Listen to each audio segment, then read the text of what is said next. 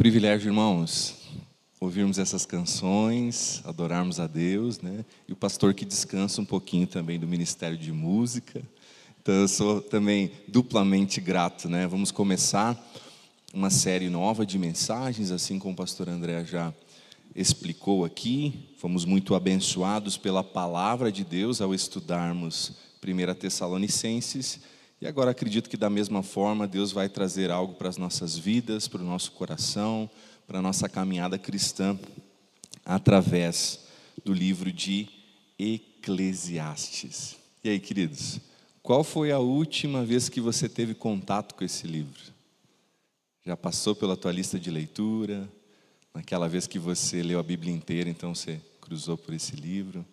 Ficou meio louco porque depois de ler provérbios, tanta sabedoria e busca da vida e tantas coisas, daqui a pouco vem alguém um pouco mais melancólico. Qual o sentido da vida? Será que é só a gente trabalhar para comer e beber? Será que tem a ver só com o suor do rosto, como fala lá em Gênesis? Ah, a vida é vaidade, né? E estava pensando aqui um pouco, irmãos. Quem de nós não é um pouco vaidoso? Se você veio para o culto hoje, você pensou assim: vou colocar uma roupinha no capricho, talvez tomar aquele banhinho, né, passar um perfume. Porque o refrão do nosso texto aqui, do nosso livro, vai ser vaidade de vaidades, tudo é vaidade. Mas nós vamos entender um pouquinho pela perspectiva do autor o que é de fato essa vaidade. Quero uh, deixar o irmão mais tranquilo, o irmão mais tranquilo pode continuar passando aquela make, tá, minha irmã? Pode continuar colocando aquela roupinha bonita para vir no culto. Não é sobre esse tipo de vaidade. O Israel até deixou o bigodinho hoje bonitinho, ajeitou aqui, né? Olha só, isso é muito importante a gente saber. Quero te convidar para entrar nessa jornada comigo. Nós vamos iniciar esse estudo e você sabe que um bom piloto de um, uma série que você começa a assistir, ele tem que explicar um pouco da série, né? o que, que vai acontecer, quem são os personagens. Eu quero que você pense comigo, então. Essa nova série que tem como tema, então, Em Busca do Sentido da Vida. Olha que nome profundo, né? E é isso que nós vamos buscar através desse estudo bíblico. O autor desse livro, lá na língua original, vai ser chamado de Coelet. Não tem nada a ver com coelhinho, tá, gente? É Coelet mesmo, que significa pregador. E sempre que eu falar de pregador dessa noite, não é esse pregador aqui, tá bom? É o pregador, que é o escritor, o autor do livro de Eclesiastes. Ele também pode ser chamado de mestre, de sábio, mas nós vamos usar aqui a, a expressão pregador. Vai nos ajudar. Esse livro, ele é de forma geral de autoria anônima. Apesar de muitos estudiosos cristãos e também judeus admitirem que esse livro pode ser de autoria do rei Salomão, filho de Davi. Outras pessoas vão empurrar um pouco esses autores, ou o autor do livro, um pouquinho mais para frente. Salomão ele viveu mais ou menos uns mil anos antes de Cristo. E aí outros pensadores, outros autores vão colocar que talvez o rei Ezequias ou o rei Josias, que viveram em séculos posteriores, é que poderiam ser o autor desse livro. Nós não temos aqui como bater o martelo. Se é Salomão, se é um outro, não estamos preocupados com isso. Mas alguém né, inspirado por Deus, escreveu essa obra. Essa obra faz parte do cânon, da parte da Bíblia, né, da nossa amada e rica palavra de Deus. Então nós temos aqui esse autor que é anônimo, desconhecido. Já falei para vocês que toda música boa tem um refrão, né? E essa aqui é vaidade de vaidades, tudo é vaidade. Nós vamos achar repetidamente né, essa expressão vaidade, são 37 vezes no livro de Eclesiastes, e vem de uma palavra hebraica chamada rebel, com H no início. E a gente vai ver que essa palavrinha ela tem um significado um pouco diferente da vaidade que nós conhecemos assim, né, como andar arrumadinho, se cuidar, né, fazer academia, cuidar da alimentação. Isso não é nada negativo, é positivo, mas a vaidade que vai ser apresentada neste livro, ela tem um contexto um pouco diferente. Se nós fôssemos pensar, queridos, em um tema principal, o livro de Eclesiastes vai trazer para nós uma tremenda necessidade e uma maior verdade, que é temer a Deus perante um mundo decaído. Temer a Deus onde tudo rema para o outro lado onde a realidade de muitas pessoas não é buscar o sentido da vida em Deus, mas buscar o sentido da vida nessas coisas terrenas que são passageiras. A gente tem que pensar que assim como Provérbios, que é um livro de sabedoria, um livro sapiencial, Eclesiastes tinha a mesma pegada. É um livro então de sabedoria. Contudo, Eclesiastes vai apresentar não sabedorias de cunho geral, genérico, mas vai apresentar questões mais do cotidiano, questionamentos do próprio autor, do próprio pregador, do Coelet. Ele vai se questionar em várias coisas e ele resolve colocar isso então por inspiração divina no papel, se perguntando sobre isso. Já não aconteceu com você? Às vezes você pensa assim, por que, que esse tipo de coisa aqui está acontecendo comigo? Né? Você pode às vezes lembrar de uma verdade geral bíblica, mas mesmo assim ficar intrigado porque você não está entendendo porque aquilo está acontecendo. E me parece que o Coelet, o pregador, ele está preocupado com isso. Ele se faz perguntas, ele questiona, ele às vezes coloca tudo por água abaixo, daqui a um pouco ele recupera o, o, o tino, né? como se fosse um pensamento, a gente tem que pensar assim em aspiral. Aquilo vai rodando, vai rodando até chegar num sentido maior, que está lá no final do livro, né? se você quiser já devorar esse livro durante a semana, né? tem como você descobrir isso lá nos últimos versículos. Nós temos um pouquinho de dificuldade para interpretar esse livro, a gente tem que tomar alguns cuidados. Eclesiastes ele tem um estilo provocativo. Ele não está tão preocupado em dar todas as respostas, mas provocar no seu coração algumas perguntas. E ele também é diferente, em vez de trabalhar, como eu falei, com esses métodos gerais, ele vai trabalhar com coisas mais específicas do cotidiano. Nem sempre as coisas específicas do cotidiano elas têm uma explicação naquilo que é geral. Por exemplo, há muito essas falas né, da minha avó, da minha mãe, sobre determinados tipos de chá que funcionam para determinada coisa. Porque num determinado dia ela tomou aquele chá e funcionou para aquilo que estava acontecendo lá no organismo dela. A gente sabe que muitas dessas coisas funcionam, mas muitas dessas coisas também funcionam porque a pessoa tomou um chazinho e agora ela está se sentindo melhor. Né? Então, é, às vezes a gente levanta uma verdade de uma experiência particular para colocar isso como uma experiência geral. E nem sempre é assim. Então, quando a gente está lendo Eclesiastes, a gente tem que tomar um pouco desse cuidado. Se a gente lê Eclesiastes fora do contexto de toda a Bíblia, a gente pode arrumar alguns problemas. E é por isso que é importante interpretar da forma correta. Olha só, quando nós olhamos para esse texto, eu quero que você lembre de alguns assuntos. A trágica realidade da queda. Eclesiastes vai mostrar como o ser humano está separado de Deus e ele anseia pela eternidade, ele anseia estar conectado novamente com Deus. Obviamente, por causa do nosso grande título, esse livro aqui vai falar sobre a vaidade da vida. O que é essa vaidade da vida? O, texto também, o livro como um todo, fala sobre pecado e morte, fala sobre alegria e frustração no trabalho, no trabalho do dia a dia, naquilo que você realiza, fala sobre gratidão pelas dádivas de Deus, e hoje eu sou grato porque eu ganhei um presentinho aqui dos meus amigos e irmãos surdos, né? Umas bolachas muito bonitas que depois a gente vai descobrir, né? Se elas estão saborosas também, né? Acredito que sim. Agradeço de coração. E por último, esse livro vai falar sobre o temor a Deus. Como o ser humano precisa temer ao Senhor, não na relação de ter medo, mas de confiar, de crer, de buscar o sentido na vida nesse Deus. Essa é a nossa breve introdução. Vamos brincar assim, é o nosso piloto de hoje. A gente precisa apresentar o livro. E agora nós vamos fazer a leitura dos três primeiros versículos. Assim, abra aí a sua Bíblia, o seu celular, e nós vamos então fazer a leitura de Eclesiastes 1, do 1 ao 3. Diz assim a palavra de Deus: Palavras do pregador, filho de Davi, rei de Jerusalém. Vaidade de vaidades, diz o pregador Vaidade de vaidades, tudo é vaidade. Que proveito alguém tem de todo o seu trabalho com que se afadiga debaixo do sol? Olha só, um texto curto, um texto em que eu já disse para vocês que nós não temos como precisar quem é esse autor, esse pregador, por mais que ele fale filho de Davi, rei de Jerusalém, logo a gente pode remeter a Salomão, né?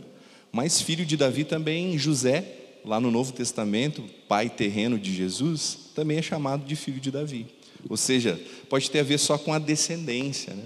não seja necessariamente um filho do rei Davi, mas um descendente. Mas é uma pessoa que foi rei em Jerusalém, que viveu muitas coisas. Aprendeu muito, talvez fez coisas erradas também, aprendeu com seus erros, talvez alguém um pouco mais distante de Deus, por isso que as pessoas pensam que poderia ser Salomão o autor, porque ele viveu uma parte da sua vida muito envolvido né, com a cultura e as mulheres uh, estrangeiras que levaram ele para o pecado, para um lado obscuro né, do seu relacionamento com Deus. Então, a gente vai olhar um pouquinho, não só para tentar descobrir quem é esse pregador, mas tentar olhar para os outros dois versículos. Acho que isso é mais importante hoje do que a gente ficar debatendo aqui qual rei pode ser o escritor desse livro. Quero que você pense comigo em duas expressões: vaidade e trabalho. Vaidade, se os irmãos quiserem baixar um pouquinho o, o áudio aqui para frente, aí não, não dá microfonia. Olha só, vaidade, a gente já percebeu que não vai ter aquela nuance de vaidade como nós conhecemos. Quando nós vamos olhar para essa palavrinha, que já aqui no início ó, tem uma, duas, três, quatro, cinco vezes aqui, ela já aparece. Nós vamos olhar para uma expressão em português que se assemelha a vapor. Vaidade vem de uma palavra lá no original que significa vapor. Vapor que pode significar também algo fugaz, algo efêmero, algo ilusório. A nova versão internacional, em vez de falar vaidade, vai dizer que grande inutilidade. E que a palavra no hebraico, na língua original, se refere a sopro, algo que logo se esvai. A nova tradução da linguagem de hoje traz a expressão ilusão. Ilusão, aquilo que é vazio, aquilo que é passageiro, aquilo que é de pouca duração, aquilo que é sem valor ou sem sentido. E aí eu quero lembrar de uma brincadeirinha que você já fez com seus netos, com seus filhos, com seus sobrinhos. Quem já não brincou de bolha de sabão? Né? Fazer a bolinha. Me explica agora aqui, meu querido, a bolinha mais bonitinha que você já fez com o seu neto, a bolha de sabão, com o seu filho, com o seu sobrinho. Você consegue guardar ela para mostrar para alguém depois? Tem como? Normalmente o que, que acontece? Né? As crianças mesmo já vão lá e ó, furam ela, né? Pelo menos lá em casa é assim quando a gente brinca na nossa sacada lá. Por mais que a gente consiga fazer uma bolha de sabão grande, bonita, né? Olha que legal, ela está né, voando ali e às vezes pega uma réstia do arco-íris, né? Parece colorida assim. A gente não consegue guardar ela para mostrar para alguém. E um autor aqui vai dizer que a comparação da vaidade é com as bolhas de sabão porque nós não conseguimos guardá-la, a gente não consegue utilizar isso. Tentar guardar uma bela bolha de sabão. É possível? Não, né, queridos? E muitas vezes a nossa vida, né, e eu quero chamar esse primeiro ponto de como a vaidade afeta o ser humano, pensando numa realidade maior, a realidade distorcida sobre a vida. O que o Coelet, o pregador aqui de Eclesiastes, está tentando nos avisar é sobre como a vaidade, como as coisas fúteis e ilusórias afetam a vida do ser humano. A vaidade é o resultado da queda do ser humano. Paulo diz em Romanos 8:20, pois toda a criação está sujeita à vaidade. A vaidade entrou no mundo pelo pecado. Adão e Eva e depois as outras gerações se preocuparam mais com aquelas coisas passageiras do que com aquelas questões que são eternas. E eu quero pensar com os irmãos aqui. Quais são as grandes distorções da nossa vida? Se de repente nós não estamos vivendo uma realidade distorcida sobre a nossa vida. O pregador de Eclesiastes, ele já quer nos mostrar algo logo de cara. Que muitas vezes nós estamos traçando a nossa vida, queridos, apesar de sermos cristãos, espirituais, pessoas que congregam numa igreja, nós tra estamos traçando a nossa vida naquilo que é transitório e eu queria convidar os irmãos para lermos juntos Isaías 40, versos 6 a 8. Você vai um pouquinho mais para frente. Se você tem a Bíblia de papel, senão você vai pesquisar aí na sua Bíblia eletrônica. Isaías 40, versos 6 a 8. Olha só o que diz o profeta Isaías sobre essas questões. Uma voz diz: proclame. E alguém pergunta: que hei de proclamar? Toda a humanidade é erva, e toda a sua glória é como a flor do campo. A erva seca e as flores caem, soprando nelas o hálito do Senhor. Na verdade, o povo é erva. A erva seca e as flores caem, mas a palavra do nosso Deus permanece para sempre. Você entende a sua situação perante Deus e perante esse mundo? Nós somos erva, nós somos como sopro. pastor André leu o texto de Tiago aqui como vapor. Né? Nós lembramos de outras canções aqui, né? Tua palavra, né? A erva seca, as flores cairão, mas a palavra do Senhor vai durar para sempre. Tem uma outra canção que diz assim: Quem sou eu para que o Deus de toda a terra se preocupe com o meu nome? Eu sou como um vento passageiro que aparece e vai embora. É quando nós nos tocamos da nossa finitude aqui e nos uh, perdemos o foco, vamos dizer assim, queridos, da nossa perspectiva de eternidade. Você lembra daqueles textos que fala em Marcos 8:36 e Mateus 16:26? O que adianta eu ganhar o mundo inteiro se eu perder a minha alma? E eu olho para irmãos, eu olho para famílias, eu olho para pessoas queridas tentando ganhar o mundo inteiro, mas talvez perdendo a coisa mais preciosa que existe, a salvação, a vida eterna, ou perdendo essa perspectiva no viver. Estou nem falando de perder o que Deus deu, isso a gente não perde, mas de perder essa perspectiva na terra. Eu olho para pessoas que estão preocupadas com os estudos dos filhos, e você deve se preocupar com os estudos dos seus filhos. Mas eu fico um pouco frustrado quando o foco principal de uma família é formar um filho academicamente e não trazer para dentro da vida dessa criança, desse, desse junior, desse adolescente, os valores bíblicos, aquilo que a vida nos ensina sobre a eternidade e como encarar essa vida transitória através dos valores eternos. Eu vejo muita gente eu não estou dizendo, queridos, né, nós cantamos aqui que o trabalho é de Deus, estou dizendo que você não tem que trabalhar, eu não estou dizendo que você não tem que estudar, não estou dizendo que você não tem que se aprimorar. Não, não é nada disso. Eu estou te dizendo que muitas vezes a gente começa a olhar só para essas coisas, ou olhar para essas coisas sem a presença de Deus ali. E aí vai ser como se a gente estivesse vivendo vaidade de vaidades, vivendo o sopro, aquilo que é ilusório, aquilo que é transitório, aquilo que passa sem se apegar naquilo que permanece. Hebreus 12, 2 vai dizer que nós temos que ter os nossos olhos fixos em Jesus, autor e consumador da nossa fé. Quando nós vivemos o que é vaidade, nós estamos retirando os nossos olhos do alvo que é Jesus, para olhar para outras coisas. Talvez, querido, né, a gente tenha perdido um pouco do tino, tenha perdido um pouco da nossa relação com a vida terrena a vida terrena debaixo da perspectiva divina. Esse é, esse é meu primeiro apontamento. Nós estamos pensando juntos hoje aqui sobre a realidade distorcida da vida, ou a realidade distorcida sobre a vida. E a gente viu aqui como a vaidade afeta o ser humano. Mas cantamos sobre trabalho, então teria alguma coisa a ver com trabalho aqui também. E o segundo ponto aqui, né, na verdade a gente já teve a introdução, depois falamos sobre esse da vaidade, agora vamos aqui para uma terceira abordagem, que é encarando o trabalho corretamente. Quando nós olhamos para essa pergunta, vamos voltar aqui em Eclesiastes, vamos repetir essa pergunta para nós mesmos, irmãos. E aí você vai pensar em que perspectiva talvez o pregador ali, o coelete, tinha ao fazer essa pergunta. Que proveito alguém tem de todo o seu trabalho com que se afadiga debaixo do sol? Vamos de novo? Que proveito alguém tem de todo o seu trabalho com que se afadiga debaixo do sol? O que, que isso te parece? Que ele está te fazendo uma pergunta que vai ter uma resposta positiva ou uma resposta negativa?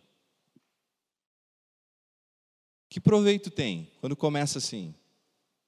O que, que parece que ele vai nos responder? Mas o que, que adianta? Negativa, talvez, né? Algo assim que, para quê? Para que todo esse trabalho? Para que plantar tantos hectares de terra? Para que trabalhar tantas horas assim? Para que viver uma vida onde a sua família não é a prioridade, onde todas as outras coisas são prioridade? Para que viver uma vida onde a gente só realiza aquilo que nos leva para um caminho de vaidade, de futilidade, de ilusão? Me parece, num primeiro momento, que o autor está fazendo essa pergunta. E aqui eu não quero desencorajar os irmãos a, então pare de trabalhar, porque não vale a pena mesmo, porque aí você vai uh, incorrer num outro problema, que é, né, uh, no meu tempo assim, né, de adolescência até um pouco da juventude, eu fui um grande vagabundo. Uma pessoa que não gostava de trabalhar. Não parava nos empregos, dizia para o meu pai: Não, pai, eu quero tentar mais um ano ser jogador de futebol, vai que dá certo, depois eu te sustento. Né? E assim eu ia engambelando meu pai. Né? E fiquei um monte de tempo, e depois, não, agora eu estou estudando, agora eu só posso fazer um estágiozinho, né? não dá para trabalhar o dia inteiro, porque senão você não consegue né? caminhar nos estudos. E assim eu ia indo. Então, quando eu olho para esse texto, de fato, num primeiro momento, essa pergunta ela é negativa. Por que fazer tudo isso? Para que se envolver dessa forma? Para que gastar a sua vida nesse sentido? Mas eu quero lembrar os irmãos de uma expressão que tem aqui que se chama debaixo do sol. Isso que nós vamos olhar. Eu quero encarar com os irmãos o trabalho corretamente, a perspectiva bíblica sobre o trabalho. Né? Tem gente que vai olhar como bênção, tem gente que vai olhar como maldição, tem gente que vai olhar como um fardo, tem gente que vai olhar como uma alegria. Nós vamos olhar como a Bíblia, nós queremos encarar isso corretamente. Então vamos comigo. Essa expressão que aparece ali debaixo do sol se refere ao mundo ou à humanidade em seu atual estado decaído. Lembra da queda? A queda bagunçou tudo, inclusive as relações de trabalho.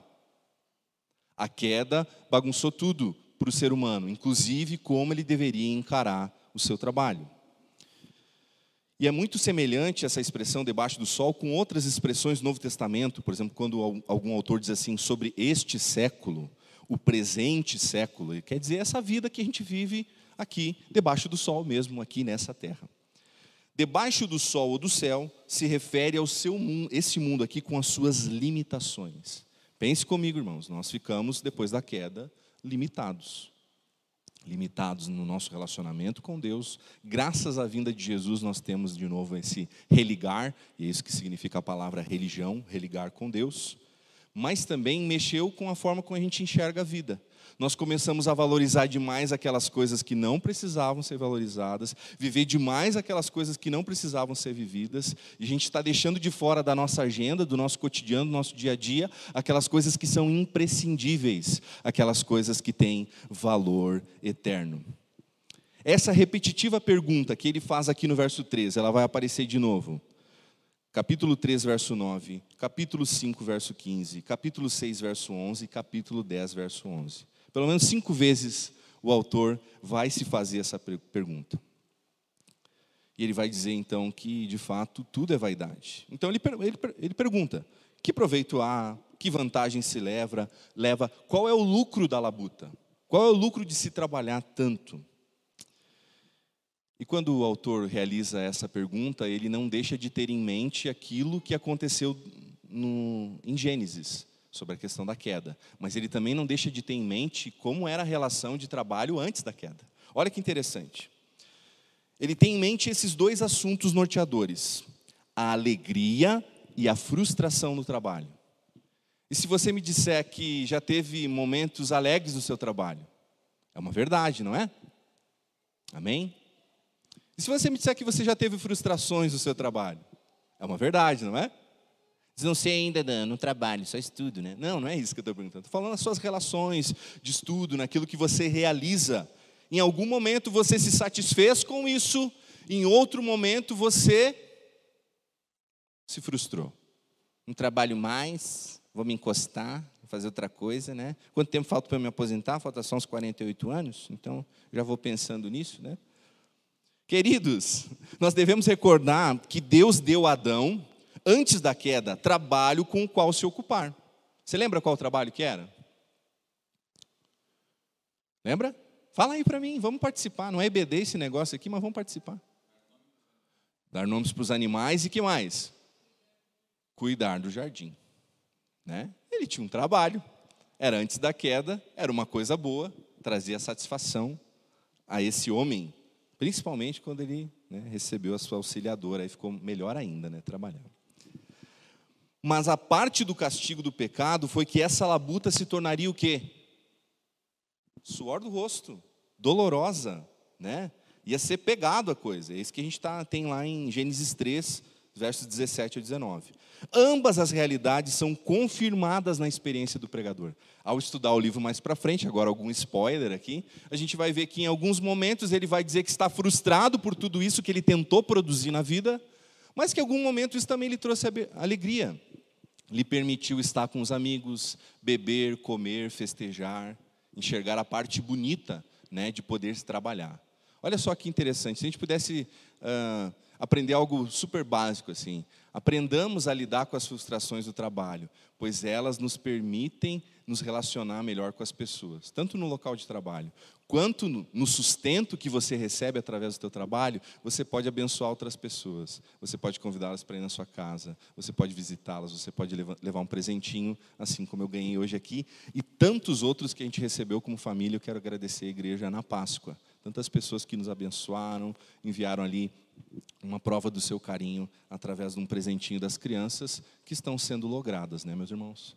Porque nós estamos comendo os chocolates. Não, elas nem tanto, um pouquinho, a gente está comendo um pouquinho mais. E é por isso que eu não fico mais de perfil aqui na frente, eu só caminho assim, né? Que aí a câmera não pega a gente de lado. Queridos, volta para cá, vem comigo. Ambas as realidades são confirmadas pelo pregador, pelo Coelet pois ele percebe que seu trabalho traz satisfação, e aí tem uma série de passagens aqui em Eclesiastes mesmo, todavia também envolve aborrecimentos. Você acredita que de vez em quando, como pastor, eu saio muito alegre daquelas coisas que eu realizo? Você acredita nisso? Você acredita que de vez em quando eu também fico aborrecido, incomodado, frustrado? Mas faz parte. Faz parte do seu trabalho, da sua caminhada, faz parte do ministério cristão. Né? E eu vejo como nós corremos o risco de desistir fácil das coisas, de não enxergar aquilo que Deus pode nos ensinar no meio das frustrações também. Né? Então, tem algo aqui que pode parecer assim bem infantiloide, né? mas que a gente já pode aprender algo com alguma profundidade. Alguns pensadores diziam o seguinte, pensando e encarando o trabalho corretamente. Diriam que o ser humano não aproveita nada se ele empreender sua vida deixando Deus de fora. Você, além da sua decisão de se tornar um cristão, de crer em Jesus, de se arrepender dos seus pecados, de se tornar um seguidor discípulo, um, um discípulo que carrega a cruz do discipulado, como vimos aqui na Páscoa. Nós pensamos também nas outras coisas. Quando nós vamos começar um negócio, nós oramos a Deus pedindo direção, pedimos aprovação de Deus. Depois vem assim, ai pastor, estou lascado, aconteceu umas coisas aqui. Mas, cara, você orou sobre isso? Outra coisa, pastor, quero começar aquela faculdade, que é isso que eu sempre sonhei. Aí eu pergunto, amiguinho, amiguinha, é isso que Deus sonhou para a sua vida? É isso que Deus planejou para você? Ou é só a sua vontade? Nós queremos pensar que cada questão da nossa vida, Deus precisa fazer parte. Deus precisa fazer parte quando nós queremos realizar um empreendimento também como igreja. Nós queremos construir, então, né, foi aprovado em assembleia, um, um ginásio que vai começar com um galpão, com, uma, né, com os pilares, com a coberta. A gente entende que Deus nos permitiu né, ter aí um valor para iniciar essa empreitada e que Deus também vai levantar o restante, o necessário. Mas a gente teve que orar sobre isso, a gente teve que conversar, nós queríamos muito que, ah, assim que o pastor Josemar foi embora, né, eh, quando ele pediu né, para se desligar da igreja, porque ia trabalhar num outro ministério, eu queria que dois meses depois já tivesse um outro pastor aqui trabalhando com a gente. Ia fazer muito mais sentido no meu desejo. E eu orei muito sobre isso. Até que Deus me falou assim: Dan, isso ainda não é minha vontade. Vai ser. Eu quero que vocês aprendam algumas coisas aí. Quero que vocês tenham algumas experiências. Esse pastor, ele vai vir. Mas não era naquele momento. Então nós precisamos encarar as decisões, aquilo que, ele, que a gente realiza, e principalmente o trabalho, é uma coisa que você faz todo dia. Pastor, eu já sou aposentado, Deus te abençoe. Mas você ainda lava uma louça, você cuida da sua casa, você faz alguma jardinagem, você trabalha com alguma coisa fora para conseguir um sustento a mais. nessas coisas, meus, meus queridos, nós temos que saber encarar as nossas relações de trabalho. Momentos de alegria, sim, e alguns momentos de aborrecimento, de frustrações. Isso faz parte. Ninguém tem o trabalho dos sonhos que não se incomoda. Isso não existe. E às vezes, como cristão, a gente acha que Deus está falhando com a gente. Está vendo, Deus? Estou nesse lugar aqui, é só bomba. Acho que eu tenho que sair mesmo, acabar com esse negócio aqui. Não, peraí. O que, que Deus está tentando realizar também através das nossas vidas, no lugar onde Ele nos colocou, na profissão que Ele nos permite exercer? Né? Nós temos que ter esse senso de propósito. Quais são as grandes distorções? A gente pensou nas grandes distorções referente a uma vida né, distorcida pela vaidade. Quais é, são as grandes distorções das nossas relações de trabalho, da nossa visão para com o trabalho? Escuta aqui. Encarar o trabalho como um fim em si mesmo. Não, eu tenho que trabalhar porque eu tenho que trabalhar. É necessário, né? Não, é, é no trabalho que eu me realizo. É ali, é ali. Se eu não trabalhar, vai me, vai me dar um treco. Uma forma de, uma forma, perdão, de acumular bens e riquezas. Não, eu trabalho porque eu quero ficar rico. Eu trabalho porque eu quero juntar dinheiro. Eu trabalho porque eu quero ir para tal lugar. Eu trabalho. Queridos, nada disso é um problema. Mas você percebe como, para muitas pessoas, inclusive para os cristãos, o trabalho vira um fim em si mesmo? E o trabalho também não é um meio para abençoar outras pessoas, o trabalho é um meio para abençoar a si mesmo. Para, olha, eu vou fazer isso aqui para mim, para mim, para mim, para mim. Visto, tá? Visto o grande, a grande fatia da nossa igreja, da nossa amada igreja, que não entendeu o princípio dos dízimos e das ofertas. Porque a gente pensa que o dinheiro é para nós, para nós, para nós. Eu tenho um testemunho muito bonito. Uns três meses antes de eu me batizar, eu perguntei para a Cris, Cris, eu já entendi o princípio do, do dízimo da oferta. Eu entendi que é bíblico, eu entendi que eu preciso praticar. Eu falei, eu tenho que esperar eu batizar, né, para daqui daí mais para frente eu começo, né, a me tornar um dizimista na igreja, ofertar. Ela falou, não, se você já entendeu no seu coração, você pode fazer a partir de agora.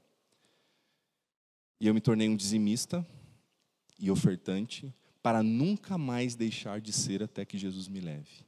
E não tem nos faltado nada na nossa casa, porque se eu não sei viver com 90% do meu ordenado, eu não sei viver com 100%.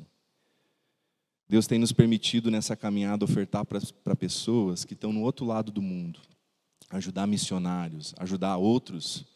Veja bem, queridos, quando a gente trabalha da perspectiva de Deus, Deus levanta um sustento maravilhoso para que a gente possa seguir abençoando a sua obra e abençoando também outras vidas. Não estou aqui choramingando finanças da igreja. Não tem nada a ver com isso. Estou aqui te ensinando um princípio bíblico. E se você quiser saber mais sobre isso, me convide para ir na sua casa. Eu abro a Bíblia com você e eu te mostro os textos que nos impelem a investir corretamente, não do jeito que você quiser, corretamente na obra de Deus. Falei agora há pouco, uma outra grande distorção, deixar Deus de fora dos seus projetos de trabalho. Está pensando em encarar uma nova profissão? Ore a Deus. Peça direção a Ele para ver se é isso que Ele quer de você. Está pensando em abrir uma empresa? Se pergunte se no meio de todas as empresas que tem aqui em Panambi você vai conseguir prosperar. Se é um nicho interessante, se Deus vai utilizar o seu trabalho ali através dessa empresa. Faça essa pergunta. Coloque Deus no projeto, no papel, em tudo que você for realizar. E por fim, deixar de servir na obra de Deus por causa do trabalho. Pastor, eu trabalho muito, eu não posso servir na obra de Deus. Eu não estou nos domingos aí, eu não estou nem questionando quem trabalha no domingo, quem tem as suas, ah, os seus afazeres, Deus sabe. Mas eu estou dizendo assim, que você teria todas as oportunidades para estar aqui conosco, para cultuar a Deus, para servir nessa igreja local, e você escolhe, naquele dia que você não precisava, trabalhar e não estar aqui conosco. Eu tenho olhado para essas questões aqui. Uma vez eu tive uma experiência dessa forma, forma muito rápida. Assim. Eu era subgerente de uma loja e fui convidado para ser gerente dessa mesma loja num shopping. Eu ia ganhar a mais uma fortuna de 500 reais. Esse ia ser minha o que eu ia receber a mais para ser, então, em vez de ser subgerente, ser gerente. Ia trabalhar no shopping dois domingos por mês e todos os sábados. Ou seja, não poderia mais ir nos jovens na igreja e por dois domingos eu não poderia servir, então, porque estaria envolvido com isso. E eu falei, Deus, é isso que o Senhor quer de mim? Que eu seja um, sub, um subgerente que passa a ser gerente de uma, uma rede de loja X aí? E aí eu entendi de Deus que não que ele gostaria que eu mantivesse então aquele trabalho, aquele serviço na igreja que eu fazia todos os sábados lá com os jovens, que eu fazia todos os domingos, né, no culto. E olha que benção, irmãos. Agora Deus me sustenta através disso. O meu sim, num outro tempo, significou o sustento de Deus que eu vivo agora através da vida dos irmãos, através da vida dessa igreja e do próprio Deus. Olha que interessante. Eu não estou falando nada que Deus só abençoa quando a gente tem um chamado ministerial, um chamado para ser pastor, missionário, não é nada disso. Estou dizendo que quando a gente coloca Deus nos projetos de trabalho, Ele vai te mostrar de fato o que Ele quer realizar. Não viva a sua vida de forma distorcida. Quero concluir com três falas. O que, que nós aprendemos com o pregador de Eclesiastes aqui? Não sabemos quem ele é, se ele é Salomão, se é Ezequias, se é Josias, se é um outro, se é alguém que escreveu em nome ou pensando nesses grandes personagens, pode acontecer isso também. Mas ele vai abordar essa temática, guarda aí no seu coração. A vaidade das coisas terrenas e a inutilidade dos esforços humanos em conseguir a verdadeira felicidade. Humanamente, através só do seu trabalho, através só dos seus esforços humanos, você não vai encontrar a felicidade verdadeira. Ela só está presente num relacionamento íntimo e verdadeiro com Jesus. Não há outra forma. A partir disso, Deus pode mudar as tuas relações com essa vida, com este mundo, com o teu trabalho, com a tua família. Ele pode realizar isso. O que, que nós aprendemos sobre a vaidade da vida nesse texto? A mensagem básica de Eclesiastes é que toda vida é irrelevante, inútil, vazia, sem objetivo e vã, se não se relacionar corretamente com Deus. A vida vale a pena somente quando baseada em Deus e na Sua palavra. E o pregador, o Coelho, estava fazendo essas perguntas, pensando assim: olha, o que, que a gente faz? Deus não está no processo, né? O que, que a gente faz, né? Vivendo desse jeito. E por último, queria aprender sobre a relação de trabalho debaixo do sol, como diz a expressão do texto. Pode ser em dia nublado também, tá, gente? Não precisa ser só debaixo do sol. Está nubladinho, é melhor de trabalhar, né? Mas olha só o que, que diz aqui. O trabalho, preste atenção, não é maldição. O trabalho é anterior à queda e é mandato de Deus. O trabalho é anterior à queda e é mandato de Deus. Cultive o jardim, nomeie os animais. O trabalho também foi afetado com a queda.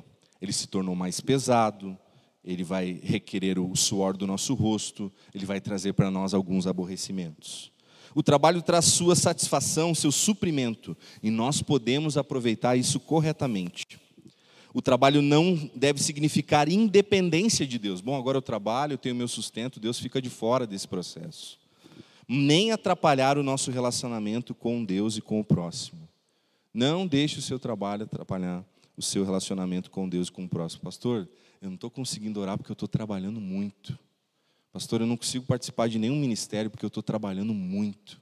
Pastor, eu não consigo nem aos cultos porque eu estou trabalhando muito. E por fim, o trabalho traz recursos para abençoar o próximo. Eu não sei, irmãos, se um dia nós vamos comprar uma casa, eu e a Cris, se a gente vai ter um, caso, um carro zero. Eu não sei se às vezes, né, lá no final do mês, né, Cris, as coisas podem estar um pouquinho mais apertadas, talvez até por culpa nossa, né, porque a gente gosta de comer um X, fazer umas coisinhas fora assim, né? Mas eu tenho uma perspectiva muito uh, bem resolvida no meu coração. O sustento que Deus me deu também é para abençoar o meu próximo. Também é para poder levar algo para a vida das outras pessoas. E aí eu quero pensar com os irmãos, para a gente orar juntos. Que está distorcido na minha e na sua vida? Nós temos vivido uma vida debaixo dessa vaidade, das coisas que são ilusórias, vazias, vãs? Ou de fato o Senhor Jesus faz parte do nosso projeto de vida e Ele nos dá uma perspectiva equilibrada da vida terrena porque olhamos para o céu, olhamos para a eternidade. Segundo, nós encaramos o trabalho corretamente? Povo de Tessalonicenses lá estava com problema, eles pensavam que Jesus ia voltar logo e todo mundo parou de trabalhar. É, vamos sentar aqui, vamos tomar um mate, vamos esperar Jesus voltar. Paulo deu um pito neles, ó, oh, vocês estão deixando de trabalhar, está ficando pesado para a igreja. Não é isso que Deus quer. Mas, por outro lado, as relações de trabalho não podem atrapalhar o nosso relacionamento com Deus e com o próximo. Tem muita gente se escondendo atrás de três turnos, né? E eu sei, por exemplo, aqui que tem muitos que estudam e trabalham, né? Não fiquem com o coração pesado, mas a pessoa se enche de coisa em três turnos, que só lhe resta dormir e passar para outro dia. Não tem um espaço na sua agenda para receber um irmão na sua casa, não tem um espaço na agenda para fazer uma visita para quem está doente, não tem um espaço na agenda para participar talvez de um pequeno grupo e ser edificado. Gente, tem coisa errada. E o Senhor Jesus quer ajustar isso na nossa vida. Está na hora de a gente entregar o nosso coração. A gente vai cantar essa, essa música agora, nesse momento. Quero pedir para você ficar de pé enquanto a banda se organiza. O André vai fazer ali um, um, tema ali no teclado, enquanto nós vamos orar juntos e os irmãos vão se organizando aqui na frente. Senhor Deus, nós começamos essa jornada, essa jornada, Jesus, no livro de Eclesiastes. Nós queremos, Deus, que a realidade da nossa vida não seja distorcida, mas que o Evangelho de Jesus Cristo endireite os nossos caminhos.